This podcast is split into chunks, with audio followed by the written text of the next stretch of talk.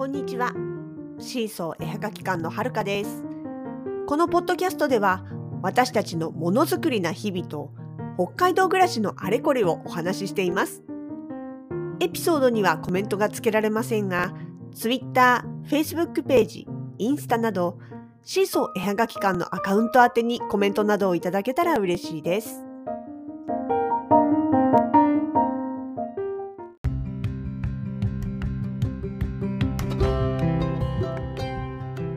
2021年11月の5日金曜日。気づけば11月に入りましてもう1週間が終わろうとしています。つまり来週の週末はもうデザフェスです。デザインフェスタ45東京ビッグサイトの方で開催されます。こちらのイベントですね。今回私たちも参加いたします。10年ぶりのデザフェスさん。そう実はデザフェス初めての参戦ではないのです。もうかれこれ10年前ですね。ちょうどこの11月の最初の時期にやっていたデザフェスにシーソー絵はがき館として参加をしております。多分大型イベントいわゆるその大きなドームとドームっていうかあ違うな。その前に1回名古屋の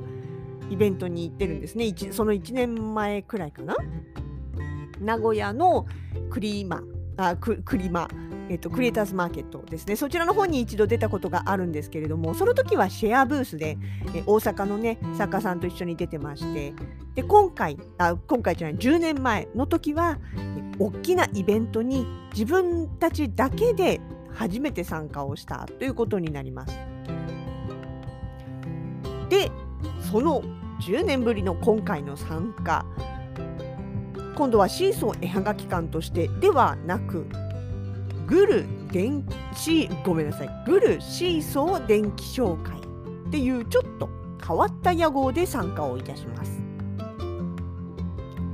シェアブースです。えきっかけはですねグルさんという方の誰か一緒にデザフェス出ない？っっていうツイートをほのかさんが見かけたことから始まります。早朝だったんですよね。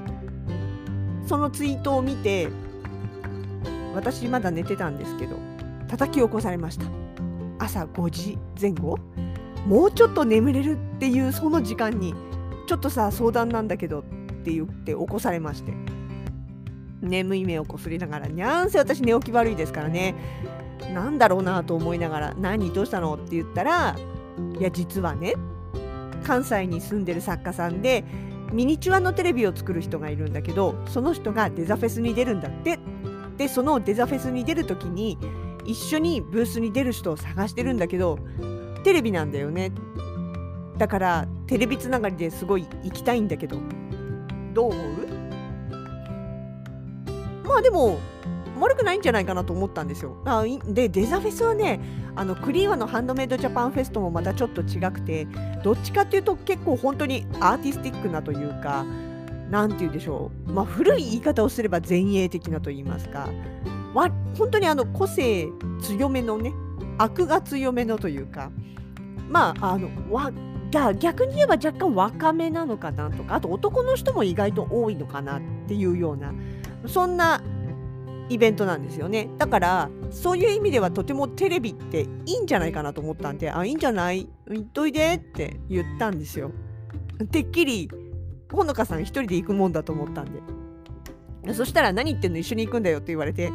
ああそうなんだみたいなえでもだって共同ブースでしょ？って3人も1人いらなくない？っていう話をしたら実はグルさんは、まあ、前からそうなんだけれどもまああの東そういうね東京とかの大きいイベントに来たらもういろんな人に会いたいしいろんなブース見に行きたいしだから自分のブースにあんまりじっとしていたくない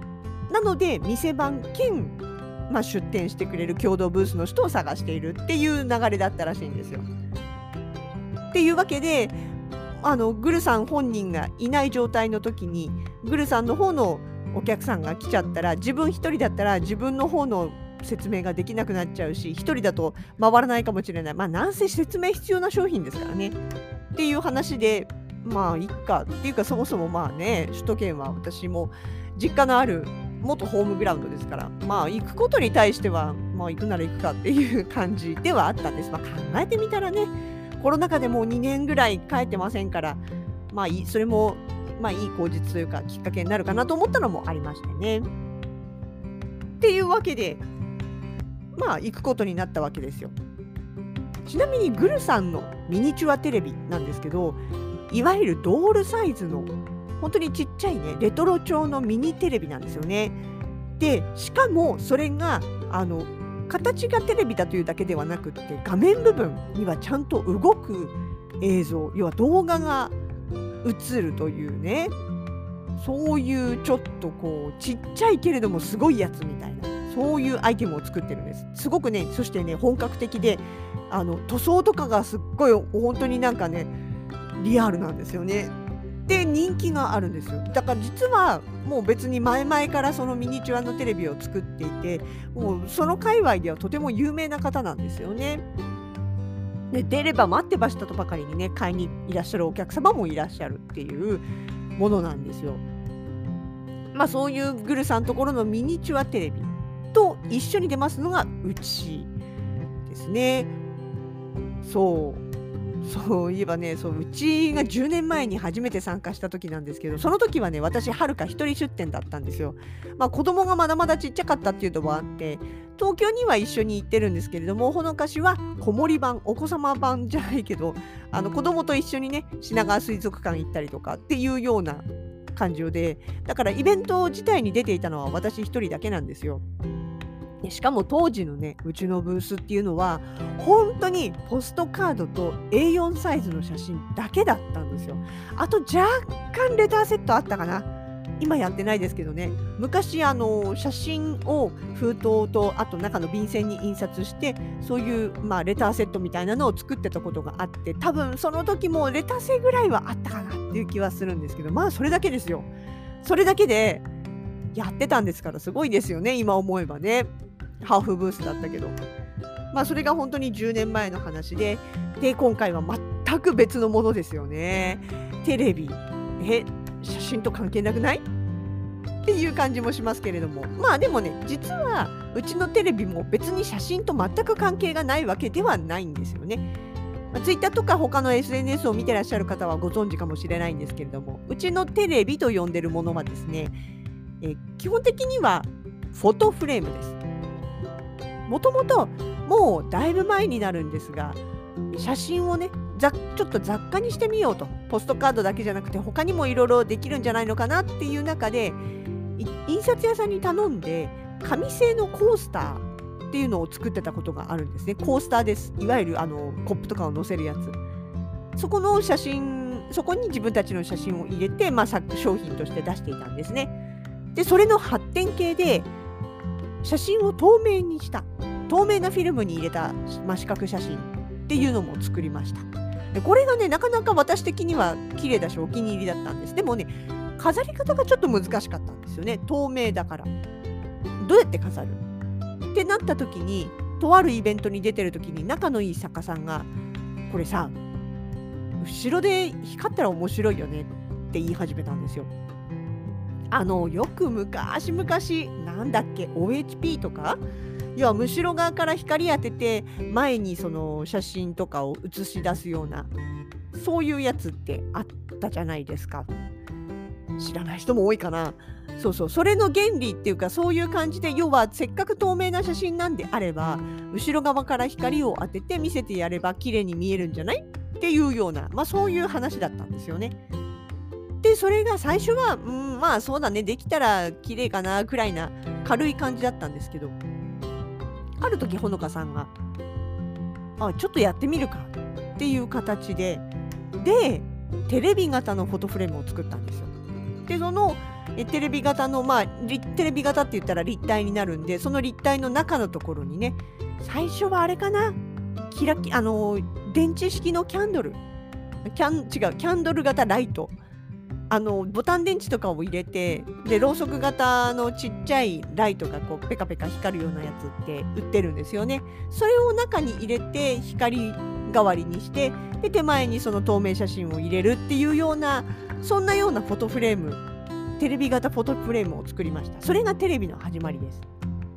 でそこからまあいろいろと発展系があり小物入れにもなるんだよなんて話になったりワークショップにもなったり形も改良されたりなんだりして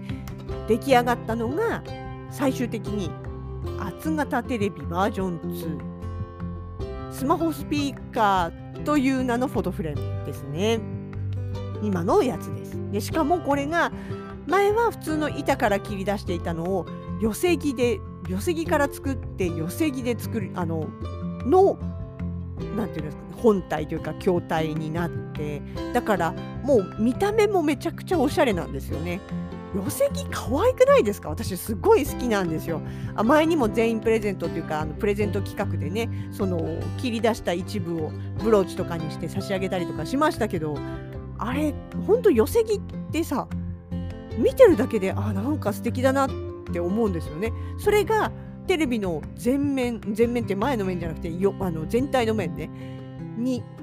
こうある形でだから寄せ木をねやったことある人に言わせるといやいやこんな手間のかかったものをこのお値段で出しちゃダメなんじゃないのっていうくらい手間はかかってます。なんだけどまあでもその分間違いなく飾ってて可愛いです。でもちろん当初の目的通りフレームとしても飾れますし後ろ側にちゃんとライトも仕込んでありまして今度は電池式のライトではなくってちゃんとねこうねコンセントをつないでペカペカできるようなそういうライトも仕込んでありますしそしてスピーカーなんですよ。あのパソコンとかスマホをつないでそれをちゃんと音を反響させるんじゃないんです。ちゃんとスピーカーを通して音を出すんです。っていうやつになりました。それが現在のうちの厚型テレビですね。まあ、この辺はね多分私がしゃべるよりも作ってるほのかさんが喋った方がずっとリアリティもあるし魅力が伝わるんじゃないかと思うのでまあ私の説明はこの程度にしておきますけれども、まあ、そんなテレビつながりのね出展で今回デザフェスということに行きます。まあそんな感じなんで持っていくものというか、まあ、ブースの作り自体もかなり普段とは違う限定的な形になります。まあ、テレビ本体はもちろん持っていきますしそれの他に持っていくものは基本的にはそのテレビに入れて飾れるキャンバスフォト布に印刷した写真ですねとあとそのテレビを作るきっかけにもなったアクリアフォト、まあ、四角の透明写真ですね。で、まあ、一応絵が絵はがき屋さんなんでポストカードも少しは持っていきます。そんなには持っていかないけど少しは持っていきます。シマエナガとかね。あと、え雫玉キーホルダーですね。雫型の、えー、あのぷっくりレジン盛りぷっくり写真のキーホルダーです。とあとは、えっとまあ、四角なアクリルキーホルダーとそれから透明アクリルジグソーパズルですね。まあ、要はほのかしが手がけているものが中心ということになります。とそれからあともう一つが薄型テレビのキットです。薄型テレビっていうのは要はスピーカーではなくってあの本当にシンプルなフォトフレームテレビ型シン、えー、フォトフレームということでこれを形にしたものではなく結構かっこいい感じの箱に入れたプラモデル風のと言いますかねえき作るための制作キットとしてお出しする予定です。これね前々からあったんですけど前は取説なし。要は説明書なしで組み立て見本もなしの自分で考えて組み立ててねっていう非常にこうなんか難易度の高いって言ってもねパズルもそうですけどなんでそうやって難易度高くするっていうようなそういうまあ仕組みだったんですが、まあ、今回はさすがに説明書はつけないものの説明書代わりになるというか、まあ、一応どうやって作るんだっていう解説の代わりになるものは用意してくれているようですのでえご安心ください。これでもなんだろうなちょっとこういうの好きで自分で作ってみたいなとかせっかくだからテレビ自分でデコってみたいなとかっていう人にはとても楽しいキットだと思います。あ夏のワークショップとかでもねすごい人気あるんですよ。ワークの時と全く同じではないです。全く同じではないけれどもまあまあ同じような体験はできるのでこれはこれでねおすすめです。冬休みの自由研究？あないか関東は。冬休み短いもんね。まあまあそんな感じのものをご用意することになっております。でも本当ねあの基本ほのかしが手掛けているものがメインなんでポストカードの写真にいくつか私が撮ったものがあるよっていう程度で多分私はほとんど売り子状態です。まあ、それはそれでね楽しいから全然いいんですけどね。あちなみにあの私がここ最近ずっと一生懸命作り続けている雪しずくペンダントですねの方はデザフェスではなく東急ハンズさんの北海道の動物た動物の仲間たち店の方に出します。えなので東京行きには一切乗らずにお留守番という形になります。納品はこっちの方が先なんでね。まあそんな感じになってましてハンズさんの展示の方についてはまたね別途え詳しくご説明をさせていただきたいと思います。まあ、今回テレビがね結構重さもあるしかさばるということもあってこれだけ先に手も手持ち荷物軽減のために、え週明けにはもう旅立つ予定になっております。まあまだ雪の心配はないけれどもね万が一このメイン商材が何らかのトラブルで届かないとかっていうどっかの神所さんみたいなことになっちゃうと困るんでもうこれは早めに送り出す方向で考えております。ですね。まあ、首都圏の方どのぐらいいらっしゃるか分かりませんし私もうまくご案内できてないのでね目的にうちを目的に来てくれる人がどれだけいるかは分かりませんけれども、まあ、もしよかったら、えー、実際のテレビですねしかも今回結構台数まとめた台数持ってくんであんだけずらっと並ぶことって多分今までのイベントではなかったからそれだけで圧巻だと思います。ぜひそんな光景を見に来ていただけたらなと思っております。デザインフェスタ45、11月の13、14日、東京のビッグサイトですね。ビッグサイト西館、私たちのブースは B の79。えー、ちょっと心、これちょっと苦しい語呂合わせでビーナクと覚えてください。ヴィーナスじゃなくてビーナクのところで、えー、テレビ並べてお待ちしておりますので、えー、よかったら遊びにいらしてください。お待ちしております。